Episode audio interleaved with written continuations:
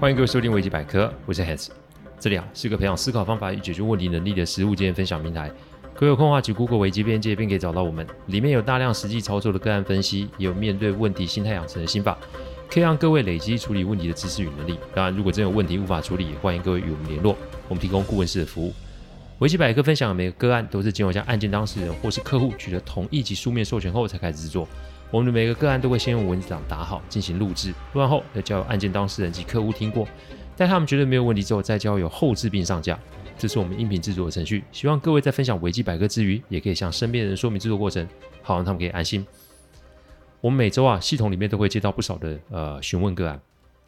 我之前有提过，我每个月都会有公益无偿的案子哦。因为不是每个人都有办法负担我们的费用，那这个习惯已经行之有年了。我们的做法其实跟处理客户的案子是一样的标准跟方式，但有一个概念啊，我要在这边跟大家提醒一下。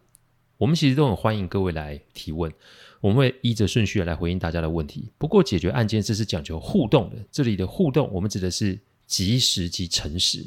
所谓的及时是指当我们回复信件及讯息时，希望四十八小时内可以得到一定程度的回应。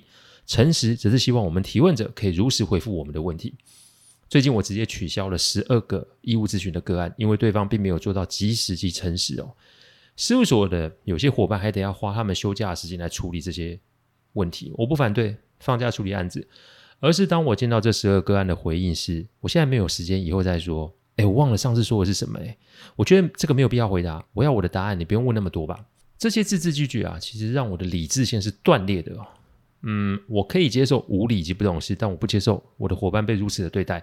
所以这十二个个案呢、都有接到我的讯息，告知我们会立即终止对他们的案件处理哦。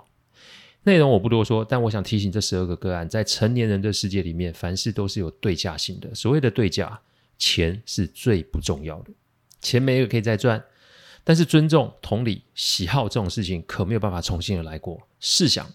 我们被你一而再、再而三的放鸽子，请问如果换作是你的话，你会愿意再给对方一次机会吗？之前有提过，这个世上啊，没有人一定要为某人做什么事的规定，因此我不会说我做公益案子我们就特别的伟大。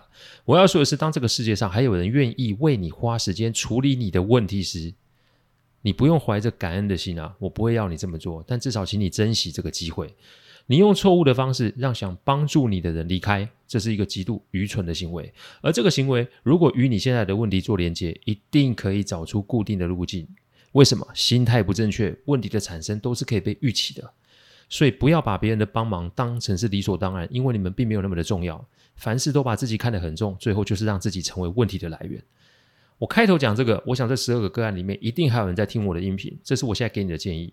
我希望这一刻可以让你们学到，这个世上没有什么东西是一定要绕着你转的。先搞清楚这件事情。好了，这个就讲到这边。我们开始今天的案例哦。我一月跟二月都要主持一场婚礼哦，但这里的主持不是站在台上哦，这里的主持讲的是要做总招。什么叫总招？就是得顾及所有的事情的细节，从事情的准备到当天的程序行进，最早到场，然后最晚离场。只能说这种事情不轻松。不过在这个过程中，我也学到不少的东西。那就是结婚其实跟聘金、礼数、排场都没什么关系，重点在于结合的两个人是否有那个概念，关于结婚到底要做什么准备。这个共识如果没有先建立起来，然后你就把要结婚的事情让双方家长知情的话，那就是一个灾难的开始。其实不只是结婚，解决任何形式的问题啊，都是如此哦。解决问题的重点不在于速度要有多快，或是方案要有多少，或是执行人是谁，这些都不是最初的重点。如果以我们的实务经验来讲的话，其实那个是在案子里面的当事人及关系人对于问题的态样、影响的范围、该有的准备是否有初步的共识。当然，前面讲的当事人跟关系人一定要精简到最少的数量，因为人多就会嘴杂嘛。所以现在我们把这个公式套回结婚的这个个案来说，那就是你要结合的男方与女方两个人，如果找不出共识，到最后就是各说各话，光两个人都没办法聚焦，你就不要论两边家族会出什么样的问题了。这个道理套在今天要讲的个案也是一样，但今天讲的是什么？求婚。求婚大家都知道是结婚前的一个步骤，但不同的是，求婚通常我是说通常是一方未知的状况之下，所以呢，我们可以合理的推断，在大多数求婚的案子里面，家人应该也都还不知情。今天要讨论的个案是一对认识十五年、恋爱十年的情侣，来找我的是男主角，我就称他为阿秋好了，秋啊，爱神丘比特的秋啊，阿秋啊，跟女友从高中认识。到现在，两个人在大学的时候就在一起了。出了社会以后啊，也是仍然在一起，算算两个人在一起的时间有十五年。那他为什么会来找我嘞？其实阿秋是我事务所员工，阿秋其实是原编很前面的员工，可以说是跟着我苦过几年的战友。我有的时候啊，甚至会认为他之所以这么晚结婚，真的是因为事务所的关系。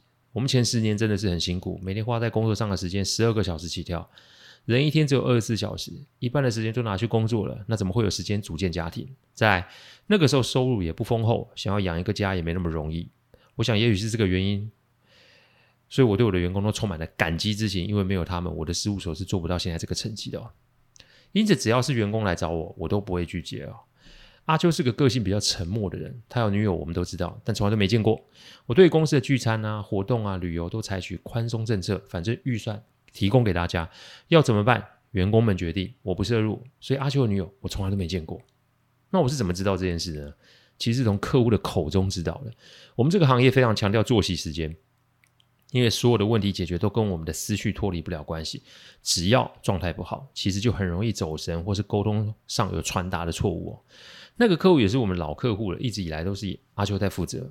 而呢，我有一只手机是专门接客户电话的，这个电话通常不会响，除非是出了什么大状况才会打来。而那天正好是我要出国在机场候机的时候，电话响了。客户跟我说了出包的状况后。可是，在我看来，我觉得这些状况都不会太难处理，但我还是把客户讲的话给听完。最后，客户其实是觉得阿秋的状况有异状才会打给我，因为相处久了总是会有感情及默契嘛，所以面对客户的关怀，我也不会推辞。只是我听了阿秋的状况以后，我的确事情的确是有事情发生。客户交办的事情啊，若东若西，开会的时候神情恍惚，沟通的时间漏洞百出。虽然案子没出大包，但这个状况难免会让客户觉得不安心。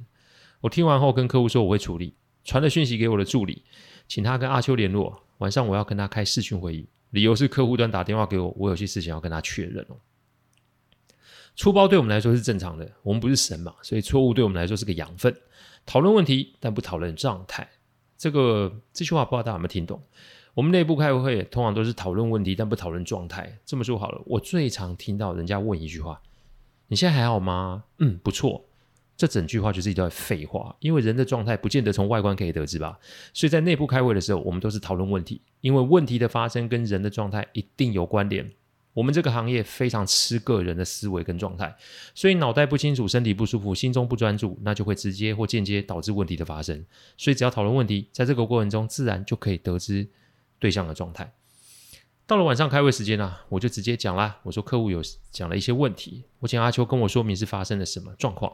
在他讲述过程中，我就理解为什么客户会有些不安，因为阿秋明显不在状态中。我连问了三个问题，阿秋答不上来，连最基本的时间序列都答得哩哩啦啦。虽然我们一同共事这么多年，但我想面对问老板问的问题答不出来，再怎么样都还是会紧张啊。